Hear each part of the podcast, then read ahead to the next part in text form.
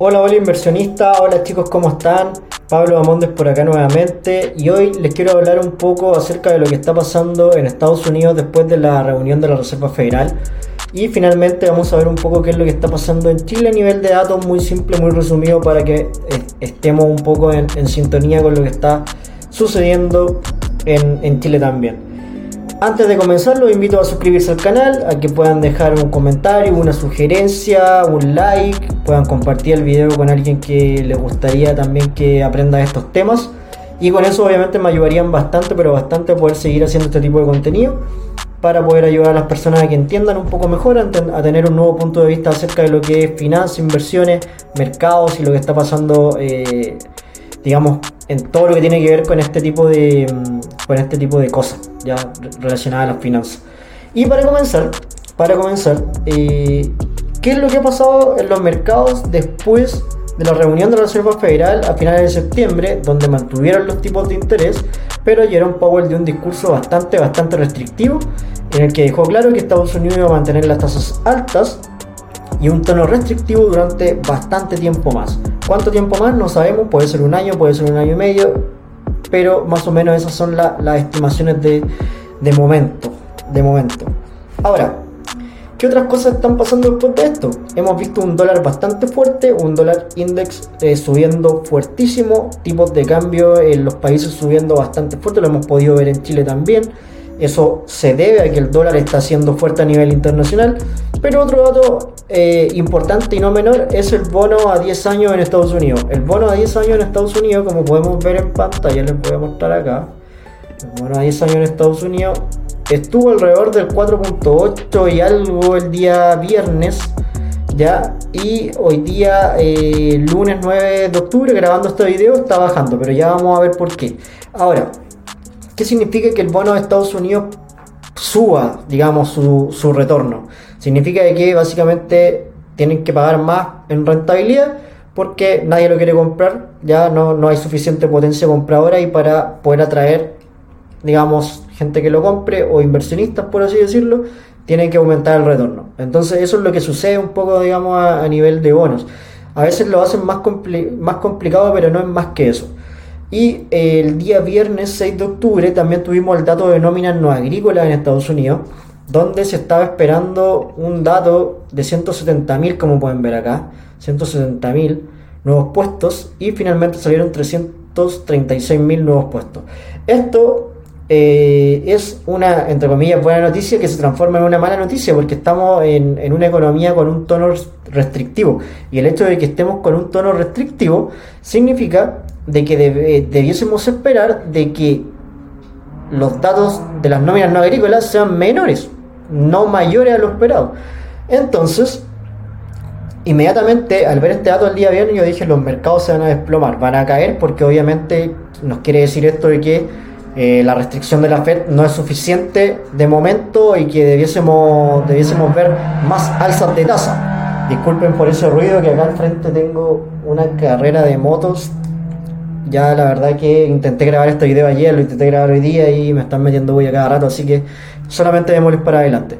El hecho de que aparezca, aparezca este, este dato, inmediatamente a mí me dijo el día viernes, ¿sabes qué, Pablo? Probablemente el mercado se va a caer, porque el mercado debiese dar por hecho de que lo que dijo Powell es verdad y que puede ser peor aún, ¿ya? El hecho de que se mantenga el tono restrictivo en Estados Unidos.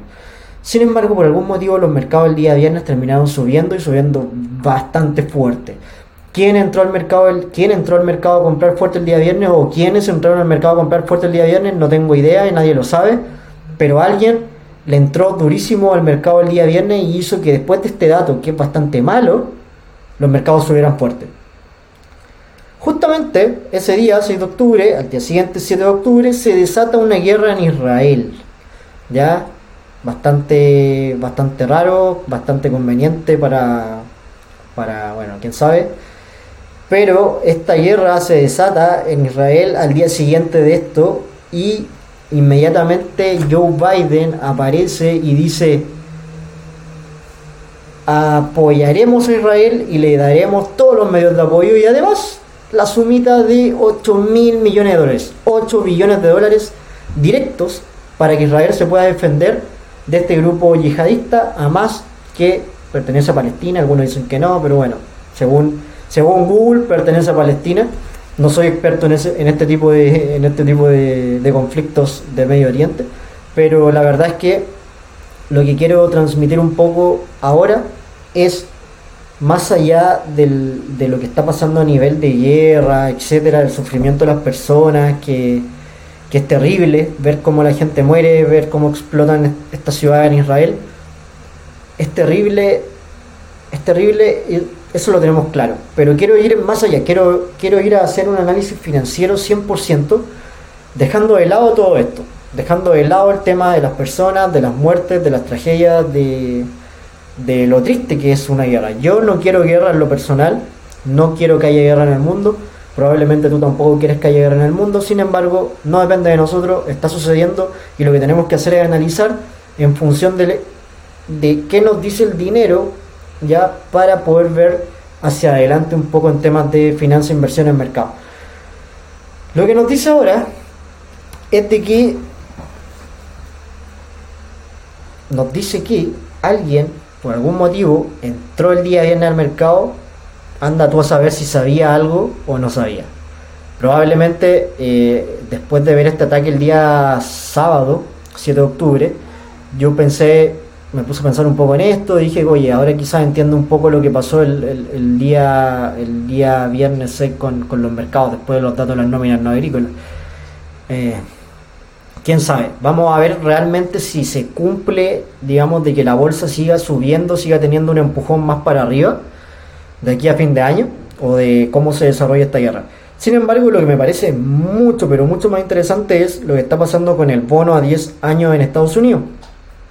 El bono a 10 años en Estados Unidos estaba muy, pero muy alto. Como les decía recién, es porque nadie lo quiere comprar, por lo tanto hay que pagar más. Hay que subir el retorno. Pero después de esto y después de estos 8 billones de dólares que entrega que entrega Joe Biden Estados Unidos para financiar a, Israel en, como una medida de apoyo. ¿Esto es impresión monetaria o no? ¿Esto es imprimir dinero? ¿Esto es una especie de estímulo? Llámalo como quieras, pero para mí podría ser.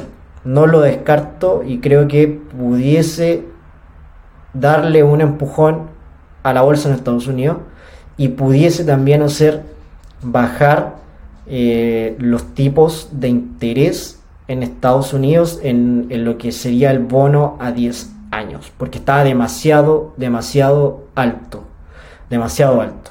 También habíamos visto por ahí algunas compras eh, los últimos días de la semana anterior, entre 4, 5, 6 de octubre, y esto puede beneficiar esas compras Veamos, vamos a ver, vamos a ver, porque es raro que se hayan realizado esas compras justo en un momento en que la cosa no pintaba muy bien.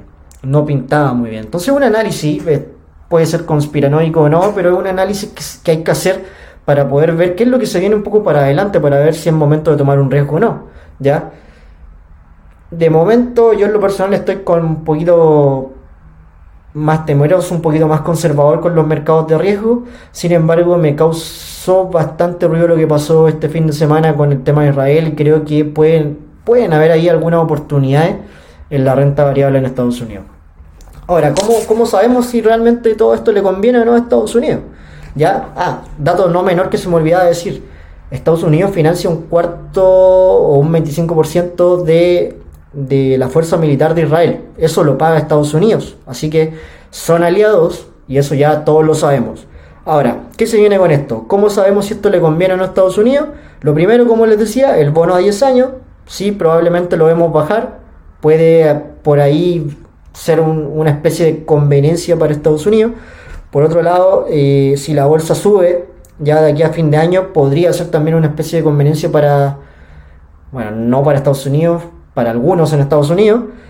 Y el tema de los datos macro, em, con la impresión de dinero, pueden de cierta forma verse sesgados, pueden estar más sesgados de aquí a fin de año. Y eso, eh, digamos, como que no daría una buena analítica para, mm, para ver realmente qué es lo que está pasando a nivel macro en Estados Unidos. Así que vamos a ver si realmente esto se cumple para adelante.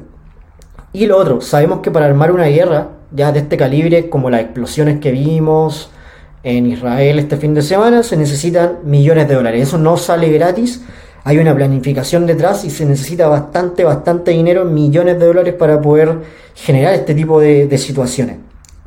¿Ya? Entonces, como les decía, todo esto yo lo hablo en función financiera, en función de lo que el dinero nos dice, que el dinero muchas veces nos dice más de lo que nos dice eh, los mismos noticieros, las mismas noticias tradicionales. Así que ojo con eso, yo no quiero guerra, probablemente tú tampoco, y este es un análisis quizá un poco frío, pero es un análisis solamente orientado al tema financiero y a los mercados. Y también les quería comentar brevemente lo que está pasando en Chile. Tuvimos el, el, IMASEC ya en, en, Chile. La semana pasada salió el dato de IMASEC. Y la verdad es que nada, bastante malo. Como lo dije por ahí en algunos videos cortos en redes sociales. Eh, vemos una actividad económica en Chile bastante, bastante lenta, decayendo. Vemos empresas cerrando, empresas quebrando, cerrando fábricas, por ejemplo por Paico y la verdad es que no se ve eh, algún dato o algún indicio de que para adelante las cosas sean diferentes. Eh, puede ser el gobierno con, la incertidumbre que entrega, puede ser por un lado, entre otras cosas también que están pasando a nivel internacional, que, que de cierta forma no favorecen tampoco, como por ejemplo el aumento del tipo de cambio con la fortaleza del dólar. Y hemos visto obviamente ya el dólar llegando hasta sobrepasando los 920 pesos chilenos, lo cual podría también traer inflación en los próximos meses, no de corto plazo, pero sí podría traer, según ministro Marcel, eh, esto no debiese afectar los pronósticos de inflación de 3% el próximo año y al 2025, sin embargo eso obviamente está por verse, vamos a ver si realmente es así. Eh, por otro lado también salió la inflación, el dato de inflación de septiembre, sabemos que septiembre es un mes inflacionario por, por naturaleza, siempre hay datos altos, pero en este caso fue mayor a lo esperado, así que bastante, bastante mala la noticia. El, consenso de Bloomberg esperaba un 0,6, algunos analistas esperaban un 0,5, finalmente el dato fue de 0,7. Con esto va a aumentar el UF, va a aumentar em, los dividendos, va a aumentar el pago de los seguros, va a aumentar el, pago de algunos arriendos que están en UF, el tema de la, la, salud con el tema de los planes de ISAPRE está en UF y todo esto va a subir bastante duro en los próximos 30 días. Así que afirmarse un poco a nivel económico en Chile eh, porque la verdad es que para adelante no se ve muy, pero muy alentador el panorama. Así que la gente que tenga trabajo, ojalá pueda cuidar su trabajo y la gente que esté en búsqueda de trabajo también desearle mucho, darle mucho ánimo y desearle mucha suerte para que puedan encontrar rápidamente alguna actividad laboral para poder sostener un poco eh, en términos económicos lo que viene para adelante en Chile. Vamos a tener también reunión de política monetaria eh, a finales de octubre en Chile, donde probablemente el Banco Central chileno va a bajar los tipos de interés, ya entre 75 a 100 puntos base es lo que todos estamos esperando. Probablemente la mayor probabilidad sea para los 75 puntos, dado también el escenario de, que eh, todavía tenemos una inflación escapándose ya todavía no está bien controlada y también con un tipo de cambio al alza nos puede producir cierto tipo de riesgo a nivel inflacionario, pero por otro lado también tenemos que bajar las tasas porque tenemos una actividad económica bastante débil en, Chile. Eh, los pronósticos para este año ya son prácticamente de crecimiento nulo, puede haber un pequeño decrecimiento en, en cuanto a, mm, actividad económica, así que la verdad es que muy malas noticias en Chile eh, en datos macro. Así que vamos a ver qué pasa de aquí a fin de año. Vamos a ver un poco también en un próximo video eh, cuáles fueron un poco las predicciones que tuvimos para, este año en los mercados. Algunas se están dando muy fuertes, como por ejemplo la fortaleza del dólar. Y vamos a analizar también qué es lo que se viene para el año 2024 en Estados Unidos, en Chile, en los mercados. Y nada, los dejo invitados para que puedan seguir eh, viendo esta, esta información y esta, entre comillas, opinión no sé si diferente, pero una opinión nueva en cuanto a, a, lo que está pasando en los mercados actualmente, qué es lo que está, cuál, cuál es ese lazo que tiene lo que está pasando en Medio Oriente con eh, la macroeconomía estadounidense, con los mercados en Estados Unidos. Y finalmente eso, más que nada entregar, entregar un poco de una, una visión para poder sacar ventaja ya de lo que viene para adelante. Puede haber oportunidades, como les decía, en temas de renta variable aquí a fin de año. Sin embargo, obviamente, solamente una idea mía, no es para nada una recomendación ni nada por el estilo, pero atentos, obsérvalo si es que te gusta invertir, ahí podría haber una, una posible oportunidad. Así que eso chicos, los dejo sin más, los dejo invitados a que se puedan suscribir nuevamente al canal, puedan dejar un comentario, una sugerencia, un like, compartir el video con gente que le gustaría también aprender sobre estos temas. Y nos vemos en un próximo episodio y video de este podcast. Que estén muy bien. Chao, chao.